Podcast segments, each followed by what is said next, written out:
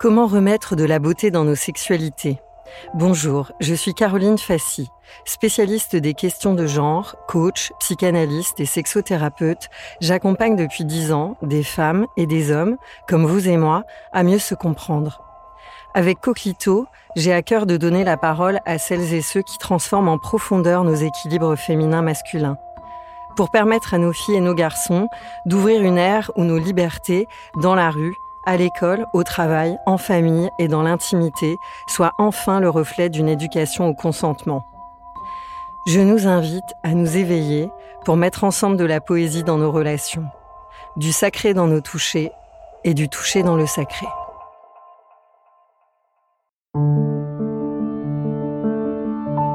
Une production, les podcasteurs.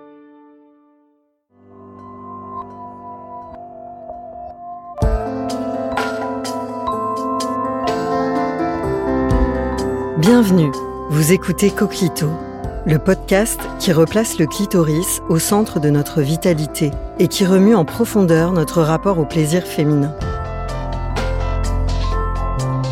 Un rendez-vous de reconnexion à la puissance de cet organe trop longtemps ignoré. Un appel à notre boussole de sensibilité et de force. Les coquelitos chéris donnent la parole à celles et ceux qui œuvrent pour cette reconnaissance et pour ramener de la poésie dans nos rapports sexuels. Coquelito lance un appel pour nous relier, femmes et hommes, dans nos passerelles entre le féminin et le masculin. Coquelito, tu ressens quoi, toi?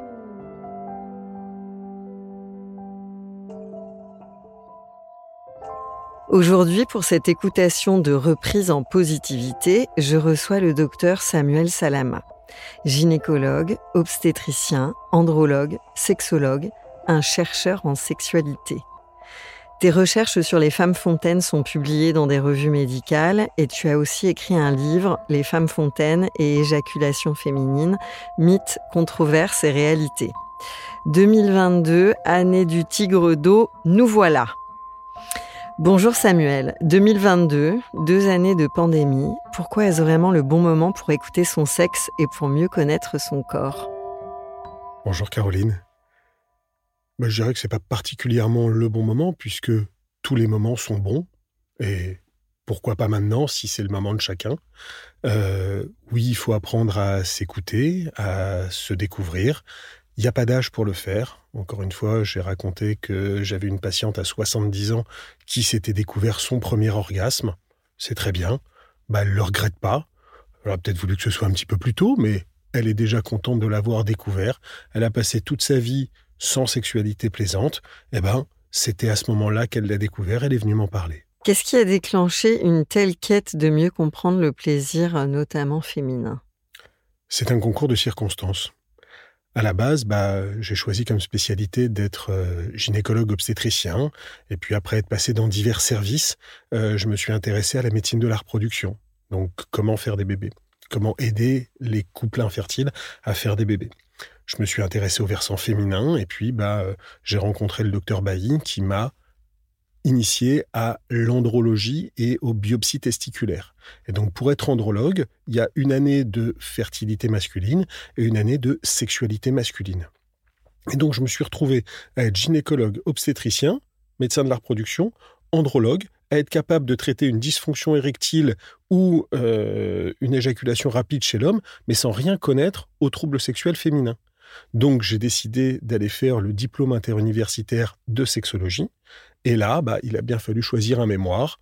Bon, bah, avec le docteur Devaux, on est tombé d'accord pour aller pousser un petit peu les recherches sur les femmes fontaines, pour répondre à une question millénaire sur l'origine de la source, parce que c'était pas très clair. Et puis, bah, bah, forcément, quand on parle des femmes fontaines et qu'on parle de sexologie, on est amené à parler du plaisir féminin.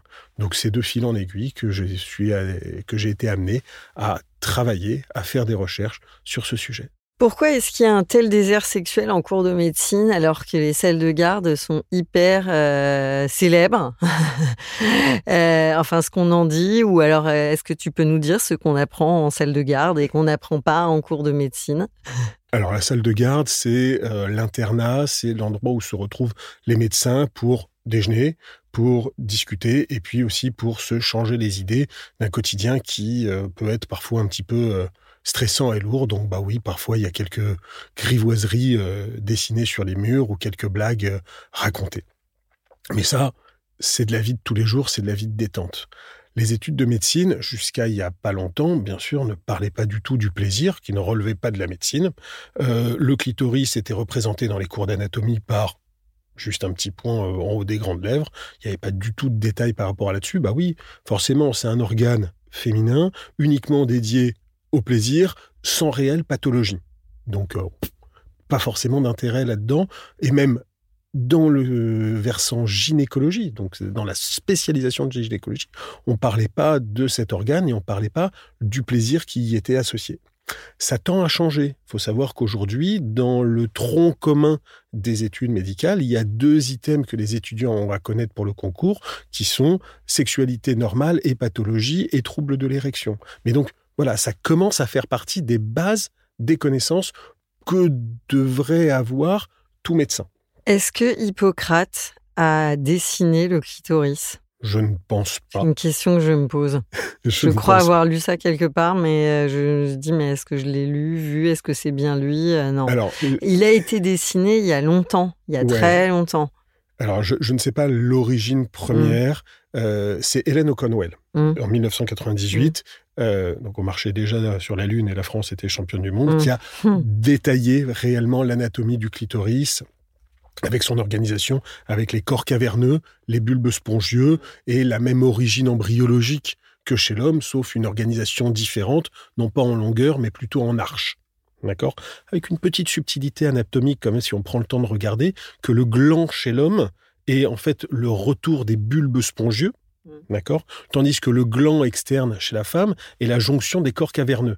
Donc on dit gland pour la même extrémité, enfin pour une extrémité, mais en fait c'est pas tout à fait la même et elle n'a pas la même sensibilité. La densité nerveuse sur les deux n'est pas la même et c'est déjà une petite différence à noter. Donc c'est Hélène O'Connell à qui on doit le détail anatomique, mais oui c'est vrai que j'ai entendu aussi parler qu'on avait parlé de cette organisation plus grande hein, que juste quelques millimètres euh, euh, à l'extérieur de la vulve et qui avait un clitoris intérieur, mais j'ai pas l'origine et je pense pas que ça remonte jusqu'à Hippocrate. Qu'est-ce qui n'est pas aussi simple que ce qu'on continue de dire dans la sexualité masculine? Alors, cette phrase vient de la conférence TEDx que j'ai pu faire sur le plaisir féminin, euh, dans laquelle je disais qu'aujourd'hui, on s'accorde à dire que la sexualité masculine n'est pas aussi simple que ce qu'on veut bien dire, et la sexualité féminine n'est peut-être pas aussi complexe qu'on veut bien le sous-entendre. Donc, la phrase, elle, a, elle est dans son ensemble. Aujourd'hui, on parle plus de la sexualité, on parle plus des difficultés sexuelles, féminine, mais aussi masculine. Chose qu'on faisait pas tellement dans les années 80-90. Euh, Et aujourd'hui, on s'aperçoit quand même qu'il y a bah, un tiers des hommes qui sont éjaculateurs rapides.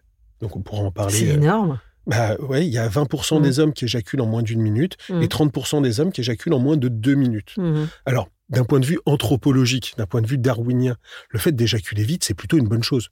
Hein, parce que bah, ça permet de se reproduire et de se reproduire rapidement. Si le lapin il devait rester 45 minutes dans la lapine, il serait mangé par le renard. Donc c'est pas une bonne chose de durer longtemps d'un point de vue reproductif. Sauf que bah, dans l'espèce humaine, euh, on a dichotomisé la sexualité en une sexualité récréative pour passer du bon temps avec son ou ses partenaires et une sexualité reproductive pour faire des bébés. Ça, c'est depuis l'avènement de la contraception dans les années 50-60. Mais Aujourd'hui, si on s'intéresse à donner du plaisir à sa partenaire, le fait d'éjaculer vite, ça pose problème. Donc en fait, l'éjaculation rapide est une problématique qu'on a créée. L'homme n'est pas dysfonctionnel, il est capable d'avoir du plaisir et d'avoir une descendance, de se reproduire, mais sauf que bon, on s'est aperçu que bah, une à deux minutes, c'est un petit peu court pour que la partenaire ait du plaisir. Jusque dans les années 50 où on s'intéressait pas au plaisir féminin, l'éjaculation rapide n'existait pas.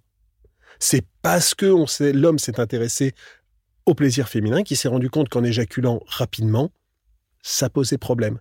Donc, comme l'homme malheureusement a une période réfractaire, qu'il n'est pas capable de faire quelque chose de pénétrant après l'éjaculation, mmh. eh ben on a dit que c'était l'homme qui était un peu rapide. On aurait pu définir que c'était la femme qui était lente. Et si une femme est capable de jouir en une minute et que son partenaire jouit en deux minutes, il n'y a pas de problème. C'est juste un problème de synchronisation par rapport à une pénétration et une éjaculation. Oui, et euh, ça reste une considération euh, pénétrative et très génitale de la sexualité qui est bien plus euh, vaste que ça. ça reste sur une vision phallocentrée. Ouais. Et en effet, qui a défini que le rapport sexuel terminait avec l'éjaculation de l'homme? Mhm. Ou se limiter à la pénétration d'un sexe par un autre. le, le rapport sexuel à visée reproductive finit avec l'éjaculation, puisque le boulot a été fait, les spermatozoïdes ont été déposés dans le vagin et vont pouvoir remonter pour rencontrer l'ovule, former un embryon et s'implanter. Mais dans une sexualité récréative, où le but est que chacun des deux partenaires ait du plaisir, des orgasmes, du bon temps, encore une fois, rien ne définit la fin de ce rapport par l'éjaculation de l'homme.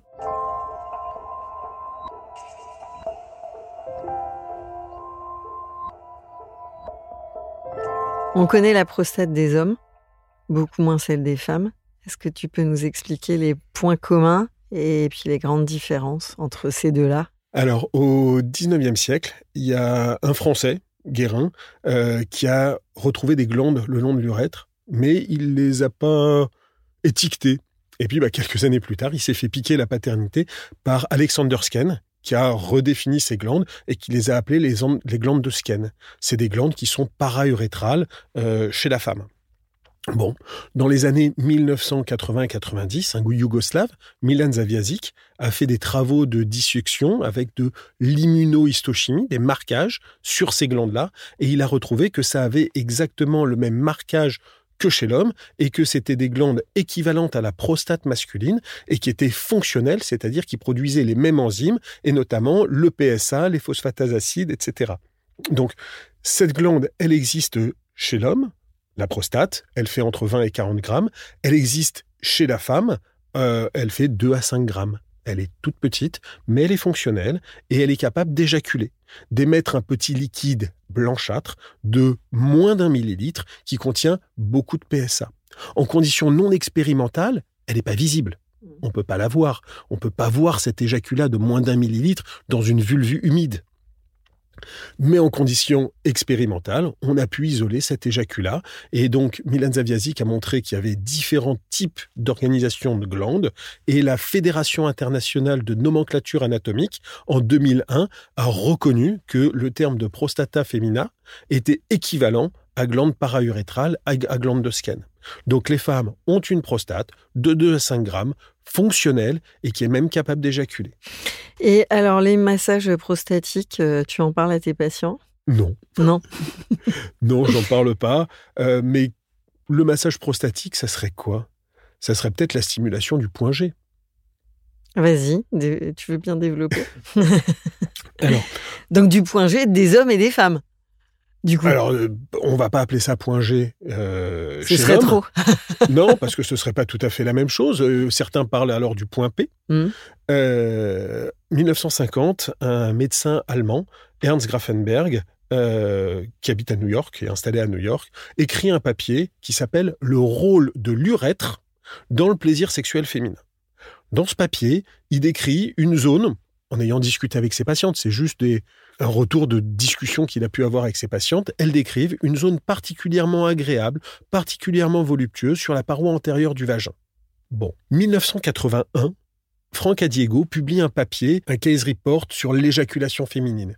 Mais attention, le terme d'éjaculation féminine et de femme fontaine était un peu confondu à cette époque et on verra peut-être probablement au cours de l'entretien que on a bien deux choses complètement différentes.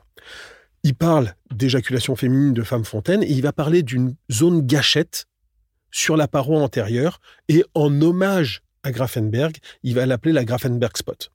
Donc le point G est né en 81 et pendant des années après, on a cherché qu'est-ce qu'il y avait derrière ce point G. Anatomiquement, qu'est-ce qu'il y avait? Donc on a cherché, on n'a pas trouvé d'organes à proprement parler, mais on a trouvé le confluent de plusieurs organes intéressants, le clitoris en arche, l'urètre, la prostate autour de l'urètre et cette paroi antérieure pour aller le stimuler.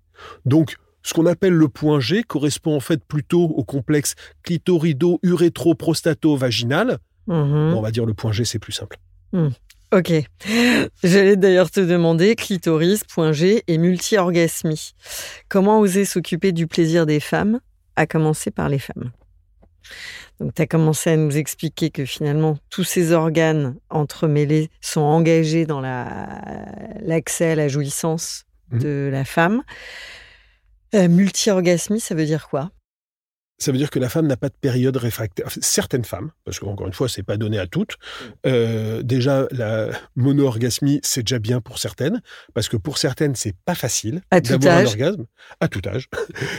pour certaines, c'est pas facile et ça demande des ressources intellectuelles, d'être capable de se concentrer pour déconnecter la zone dans le cortex orbitofrontal qui permet euh, bah, de déconnecter et de lâcher prise. Pour certaines, c'est compliqué, c'est difficile, ça demande des ressources. Et elles n'en sont pas capables à tous les rapports. Donc pour certaines, déjà avoir un rapport, c'est bien. 66% des femmes seulement déclarent avoir systématiquement ou très régulièrement des orgasmes. Certaines ont la capacité d'être multi-orgasmiques, c'est-à-dire d'avoir des orgasmes rapides, et comme elles n'ont pas de période réfractaire et d'hypersensibilité ou d'insensibilité après, elles sont capables de les enchaîner et d'en avoir plusieurs. 2, 5, 10, 20. J'en connais qui sont montés à beaucoup plus. Euh, ça me laisse pensive. D'où vient, ça fait beaucoup quand même, beaucoup plus. Euh, d'où vient la lubrification des femmes? Quelle est l'origine de la source? Et puis tu as commencé à nous expliquer qu'il y avait différentes euh, sources, il y avait différentes rivières. Alors, on sécrète différentes rivières, si j'ai bien compris. On va parler des fluides féminins pendant les rapports sexuels. Euh, la lubrification, il n'y a pas de glande, il n'y a pas de réserve. Il n'y a pas de réserve de fluide lubrifiant. En fait, l'excitation sexuelle chez l'homme et chez la femme, c'est un afflux de sang dans le petit bassin. Mmh. D'accord? Donc l'excitation physique fait que le sang est redirigé vers le petit bassin. Chez l'homme, ça va rentrer dans les corps caverneux et les bulbes spongieux, ça va faire monter l'érection. Et chez la femme, ça va entre autres créer une hyperpression capillaire autour du vagin, donc les vaisseaux sanguins se retrouvent avec une hyperpression sanguine, il va y avoir une transsudation du plasma, donc le fluide du plasma sanguin va passer au travers les capillaires sanguins, va passer dans les cellules vaginales, et c'est l'ensemble de la cavité vaginale qui va euh, transsuder et donner ce, fluide, ce liquide, qui va permettre que le rapport sexuel glisse et soit euh, agréable pour monsieur et pour madame. Cette lubrification, cette capacité de lubrification est d'autant meilleure que la femme est jeune, avec une bonne imprégnation œstrogénique et des bonnes artères. Elle est plus difficile, au même titre que l'érection est un petit peu plus longue à monter, euh, chez euh, la femme en post-ménopause, avec une carence œstrogénique et des artères d'un petit peu moins bonne qualité.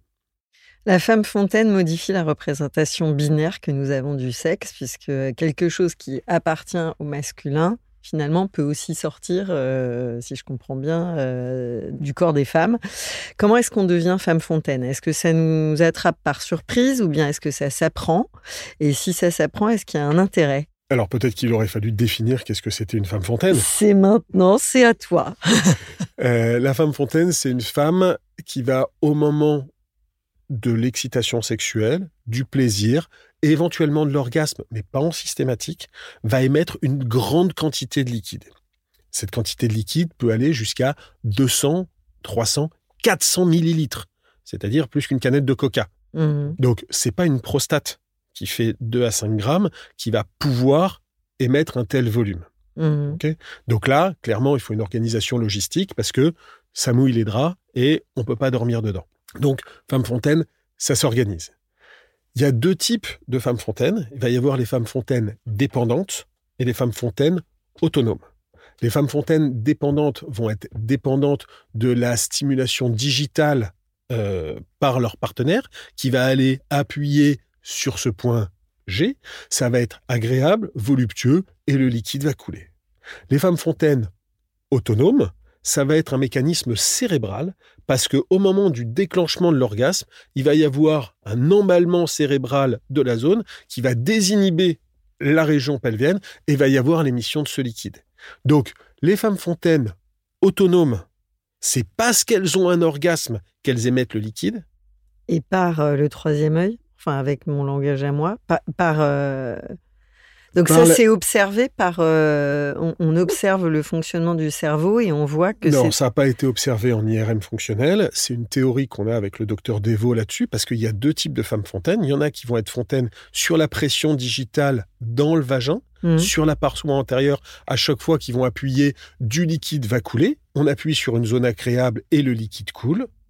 Chez les femmes fontaines autonome, c'est parce qu'elles jouissent au niveau cérébral, mais quelle que soit la distance, clitoridienne externe, sur la pénétration vaginale, sur la pénétration anale, peu importe, c'est l'orgasme en lui-même qui déclenche la contraction et l'émission du liquide. Donc, il y a deux types de femmes fontaines. Il y en a certaines qui vont le découvrir parce qu'elles vont avoir un partenaire qu'on appelle sourcier, entre guillemets, mmh. qui connaît un petit peu la manœuvre, qui va appuyer sur la zone sensible de manière volontaire ou peut-être une première fois de manière accidentelle, va y avoir du plaisir, il va insister dessus, il y a du liquide qui va être émis.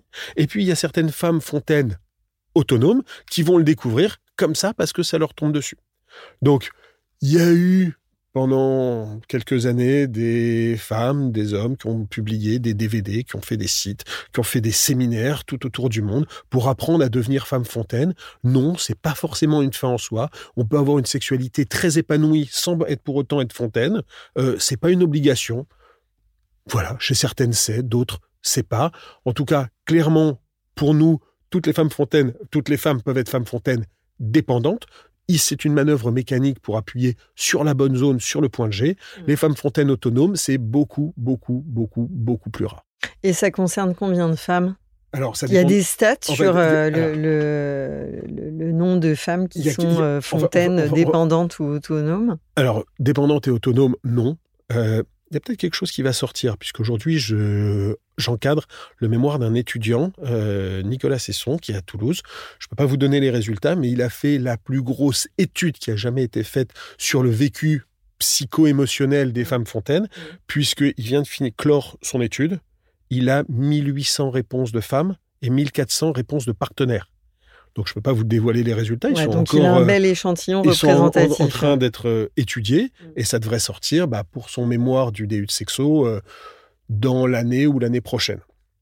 Donc ça c'est très très très intéressant puisque bah, on a les versants un petit peu euh, anatomiques. Maintenant il nous restait le vécu psychosexuel. Mais en fait tout le problème est quelles questions on pose puisqu'il y a quand même quelques études qui ont été faites où on posait la question qu'est-ce que c'est une femme fontaine? C'est une femme qui systématiquement au cours des rapports émet du liquide? C'est une femme à qui c'est arrivé quelques fois dans sa vie? C'est une femme à qui c'est arrivé une fois où les draps ont été particulièrement mouillés? Donc déjà la définition dans les mmh. questionnaires est difficile. Donc dans certains questionnaires, on a 5 à 10% des femmes qui disent qu'elles ont émis bah, parfois un petit peu de liquide. Et puis, bah, il y a Caroline Le Saffre, qui est intéressante en 2000, 12, qui a fait son mémoire, elle, en interrogeant les hommes qui connaissaient les femmes fontaines. Elle a interrogé un petit échantillon. Et qu'est-ce que disent ces hommes qui connaissent, eux, qui ont eu plusieurs femmes fontaines? Ils disent qu'en fait, toutes les femmes qui touchent sont fontaines. Donc, ils ont une manœuvre, une technique qui fait que toutes les femmes peuvent être fontaines à partir du moment où l'homme connaît la manœuvre pour les faire fontaines. Pour être sorcier. Donc, moi, je vous dirais que 100% des femmes peuvent l'être. Maintenant, toutes n'ont pas forcément rencontré leur sourcier. Est-ce que ça apporte une distinction dans l'orgasme? Parce que peut-être que ma, bah, question était bien binaire. Donc, je me reprends par le string. Euh, est-ce qu'il euh, y a une différence d'orgasme quand on est fontaine?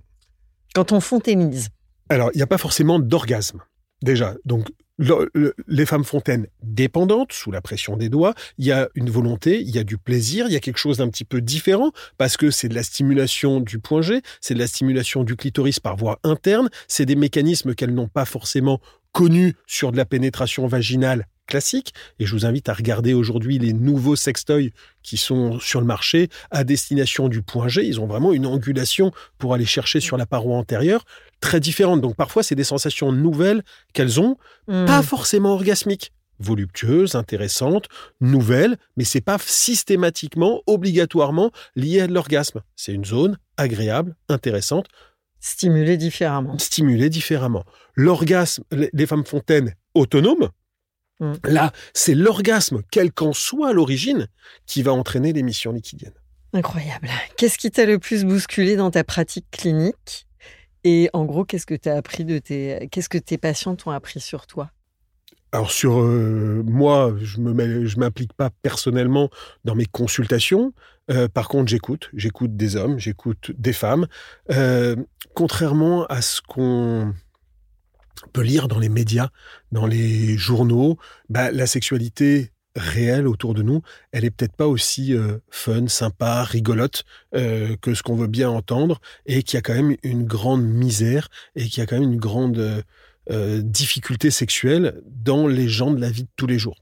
D'accord? Et donc il faut pouvoir les écouter parce que bah c'est pas que du super fun pour tout le temps, tant pour les femmes que pour les hommes, et chacun a ses difficultés physiques, psychologiques, et la sexualité, c'est pas rock'n'roll pour tout le monde.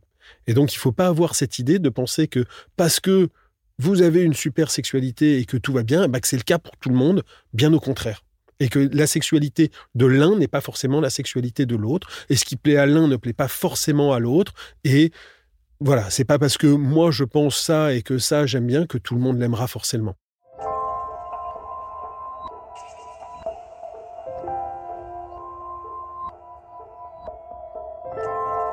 D'ailleurs, tu n'as pas tout à fait répondu à la question concernant ce qu'on veut bien euh, dire et penser encore sur la sexualité masculine. Qu'est-ce que tu trouves euh, euh, justement de, différent que tout ce qu'on entend sur la sexualité des mecs Finalement, toi, qu'est-ce que tu aurais à partager avec nous? Je ne sais pas ce que vous entendez sur la sexualité des mecs.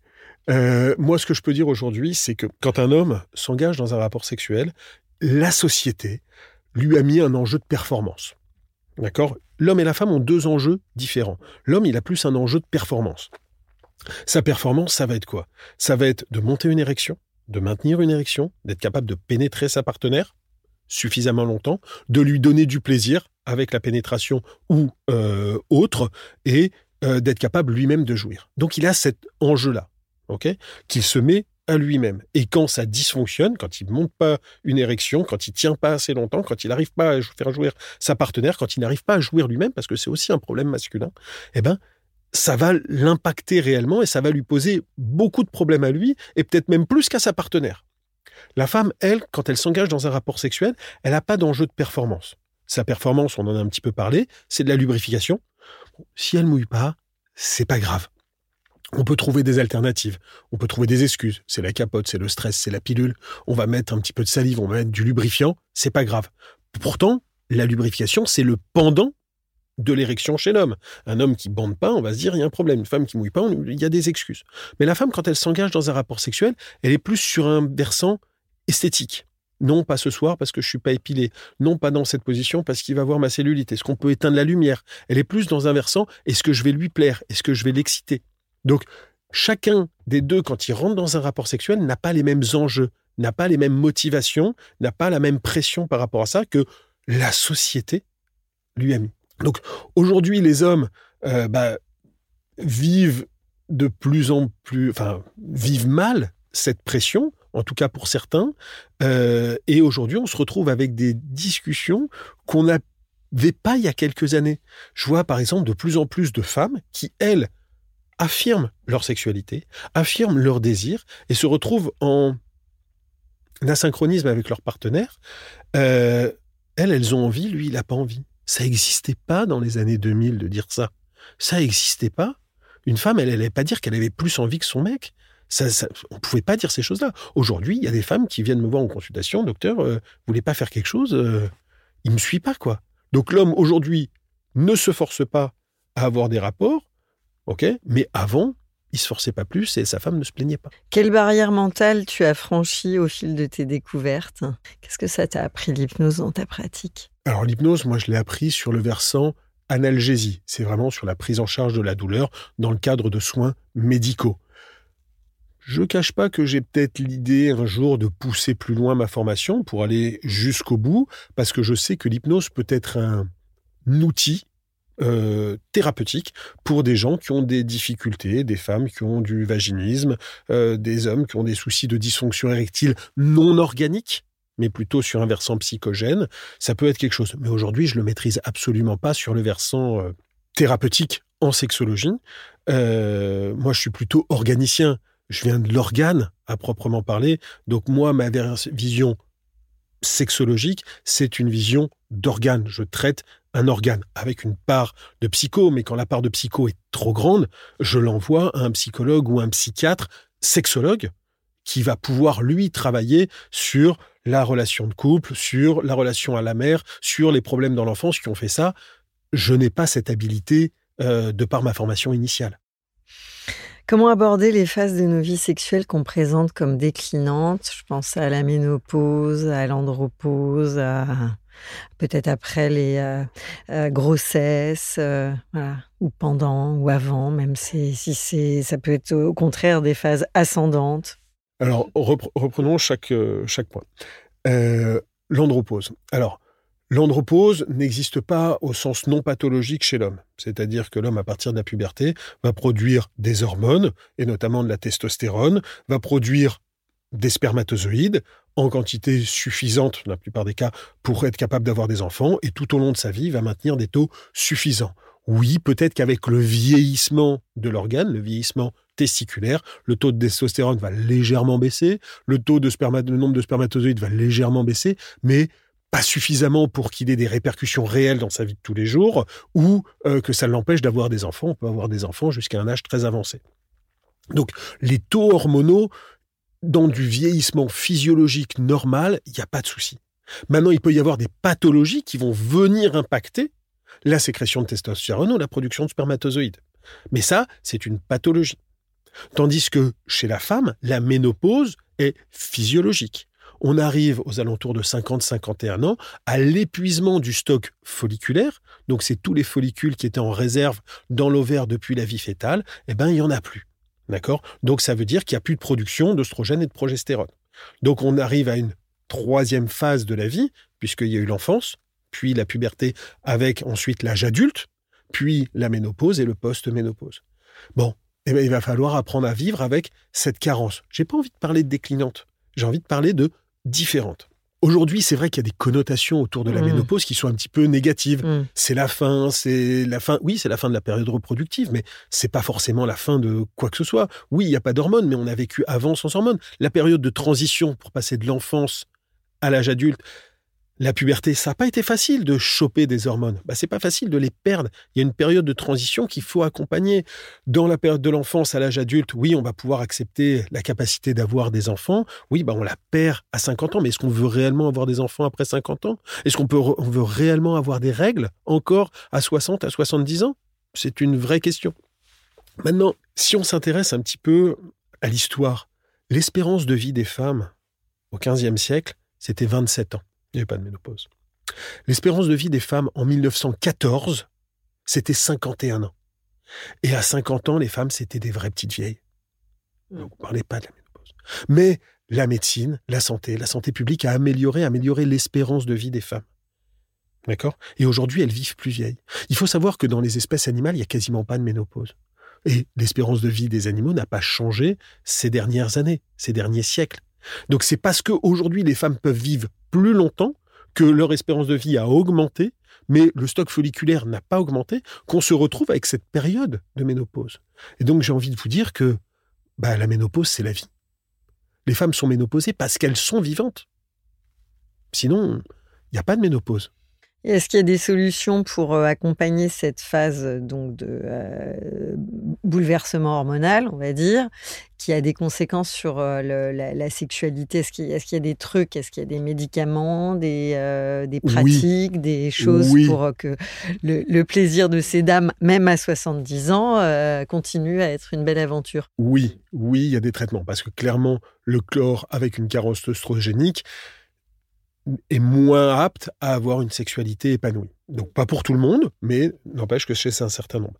Donc bien sûr que avec les troubles de la ménopause, on pourra discuter avec son médecin généraliste ou son gynécologue d'un traitement hormonal de ménopause le GEMVI, euh, qui est un groupe d'études sur la ménopause et le vieillissement, a émis des recommandations sur comment bien utiliser les hormones en post-ménopause. Et elles ont des bonnes indications, elles ont aussi des contre-indications pour améliorer notamment le syndrome climatérique, les bouffées de chaleur, euh, l'inconfort des patientes et la sécheresse vaginale.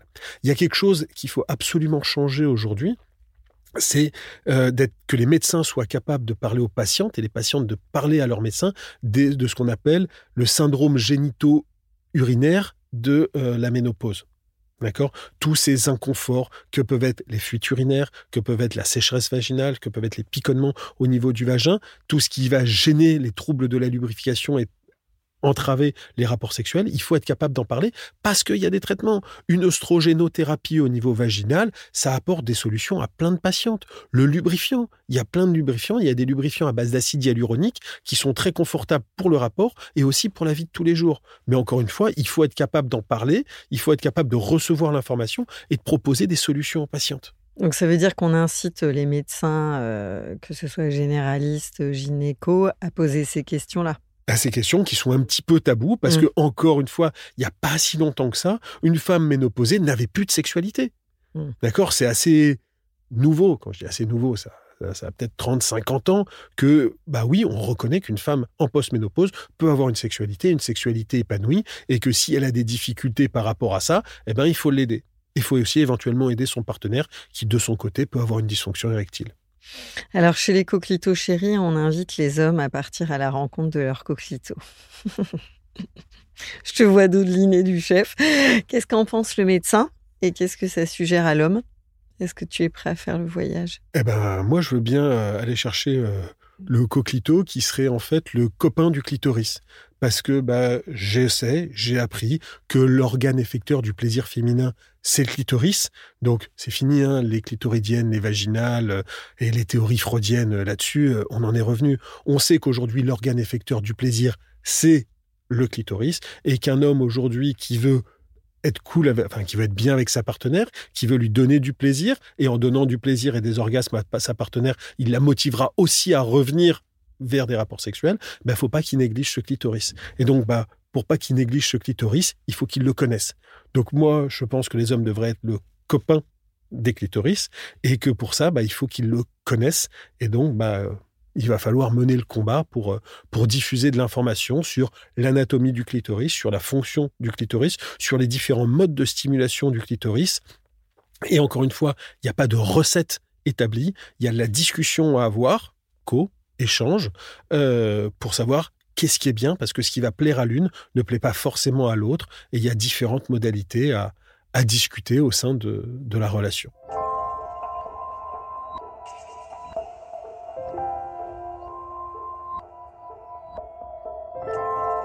À présent, qu'est-ce que ton cœur a envie de dire à ton clitoris? Je t'avais prévenu, il y aurait quelques questions poétiques. Euh, le cœur, j'en ai un. Le clitoris, je n'en ai pas. Je maintiens que l'homme et la femme sont égaux en droit, mais différents d'un point de vue euh, sexologique. Donc moi, j'ai un organe euh, embryonnaire qui a évolué vers un pénis et pas vers un clitoris. Il est différent, il se stimule différemment. Et ce que je dis dans la conférence, c'est que les mouvements du rapport sexuel qui vont plaire à l'homme ne sont pas les mêmes que ceux qui vont plaire à la femme le pénis ne se stimule pas de la même manière. Et donc, messieurs, occupez-vous de vos partenaires, euh, elles sauront vous le rendre. Le pénis ne se stimule pas de la même manière qu'un clitoris. Pourquoi la Nouvelle-Calédonie? Parce que c'est un super pays, c'est un, c'est une super aventure que j'ai pu avoir parce que le chef de service là-bas était un ami que j'avais rencontré à l'époque où j'étais euh, à Poissy, qu'il a bien voulu me prendre dans son service. Et j'ai bossé là-bas pendant cinq ans. Et c'était une super aventure. Euh, pouvoir travailler dans un hôpital, euh, être utile aux patients, à la population locale qui a des pathologies bien avancées à travailler euh, au soleil, euh, dans des paysages euh, de vacances, dans un endroit où il fait beau, avec la mer, et puis l'accès facile aux loisirs, à la mer, à la plongée, à l'avion, à la montagne. C'est cool, c'est agréable. Mettre de la poésie dans nos rapports sexuels, ça t'évoque quoi? Ça m'évoque que pour avoir un rapport sexuel, il faut de la séduction, mais que la poésie, bah, c'est déjà un premier, un premier lien de, envers la séduction, sur mettre les mots en forme. Une poésie, ça s'invente pas comme ça, ça se travaille. D'accord? Donc ça se réfléchit. L'homme a une stimulation plutôt visuelle, la femme a plutôt une, une, stimulation euh, auditive, tant sur ce qui est dit à la manière dont c'est dit. Et la poésie, c'est quand même le summum de ce qui a été travaillé pour dire quelque chose et de le dire de manière jolie, avec euh, les vers, avec les rimes. Le rapport sexuel, la poésie à l'intérieur, c'est toute l'harmonie qu'on va pouvoir y mettre. Et encore une fois, c'est quelque chose qui se travaille. La sexualité récréative, c'est pas quelque chose de naturel. C'est pas quelque chose de d'inné. C'est quelque chose qui va falloir, comme un art, travailler, améliorer, se perfectionner, discuter, apprendre. C'est pas quelque chose de naturel. Tout comme une poésie qui vient pas comme ça, qui se travaille. Eh ben, un rapport sexuel, une rencontre à deux, eh ben, c'est quelque chose qui se, qui s'affine au fil du temps et au fil des apprentissages. Avant de se dire à bientôt, Samuel, je te propose qu'ici, dans ce studio, chacun s'installe dans son espace intime. Nous prenons le temps de nous inspirer depuis nos intérieurs, à l'écoute de nos dedans. Je vais te poser quelques questions. J'essaye de répondre par association libre si tu veux bien. Tu laisses ton beau mental planer parmi nous. À quel moment écoutes-tu ta boussole de sensibilité? Quand j'ai le temps. Euh, quand j'ai le temps et, euh, et quand il faut, quand il faut s'y référer. Il y a des choses qui doivent être cadrées, il y a des choses qui doivent être euh, liées à la sensibilité, à l'émotionnalité. En quoi ton coquelito est-il une force? Ma force, c'est c'est de connaître c'est de connaître et de diffuser l'information sur l'anatomie, sur la physiologie du rapport sexuel, de la sexualité, pour diffuser de l'information utile aux femmes, aux hommes, aux couples, pour améliorer leur sexualité. Donc, euh, il faut que les hommes deviennent les copains du clitoris pour donner du plaisir à leur partenaire. Et comme on est dans une sexualité de récompense, c'est parce que le rapport sexuel est bien, sympa, agréable, que la femme prend du plaisir, que la femme a des orgasmes, qu'elle a envie de revenir. Si la femme se met dans un rapport sexuel dans lequel elle s'ennuie, euh, dans lequel elle n'est pas considérée, dans lequel elle n'a pas de plaisir, mais si elle a une part hein, de responsabilité dans la réception du plaisir, elle n'a pas envie d'y revenir. Qui a envie d'aller faire un truc euh, dans lequel on s'ennuie? Non. Donc messieurs, occupez-vous de vos partenaires, elles sauront vous le rendre. C'est quoi les super pouvoirs de Coquito c'est c'est un organe, c'est un homme qui s'intéresse, c'est un homme ou une femme qui s'intéresse au clitoris, euh, à sa sensibilité, à son hyper-réactivité et sa capacité à donner beaucoup de plaisir. Ce plaisir, ces orgasmes, on le sait, vont sécréter de l'ocytocine. L'ocytocine, c'est l'hormone de l'accouchement, c'est l'hormone de l'allaitement, mais c'est aussi l'hormone de l'attachement. Et l'orgasme, c'est ce qui fait revenir un rapport sexuel et ce qui aussi soude le couple et, euh, et la paire de partenaires. Quels sont les mots qui t'ont le plus touché pendant ce temps de partage? Euh, C'est La méditation était intéressante euh, au début, et puis bah c'est la capacité, c'est l'intérêt de diffusion de l'information qu'on a aujourd'hui sur ces connaissances qui sont mal connues en population générale et qui devraient l'être plus. Et c'est ce genre de, de médias, de podcasts qui y contribuent et, et je vous remercie de le faire. Coglito, tu ressens quoi, toi? Un bon moment passé en votre compagnie et c'était vraiment bien. À présent, ancré en toi, relié aux autres coquelitos, avec quoi tu repars, Samuel? Avec un bon souvenir, avec encore plein de choses à vous raconter pour une prochaine euh, podcast euh, à l'occasion et, euh, et moins d'appréhension que je pouvais en avoir en arrivant. D'accord. Mais, euh, mais voilà, je suis content de faire partie de la bande. Merci. Merci à toi, Caroline.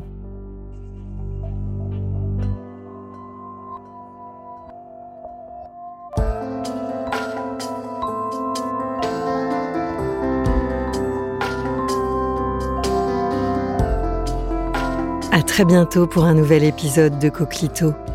Coquelito, je nous trouve très beau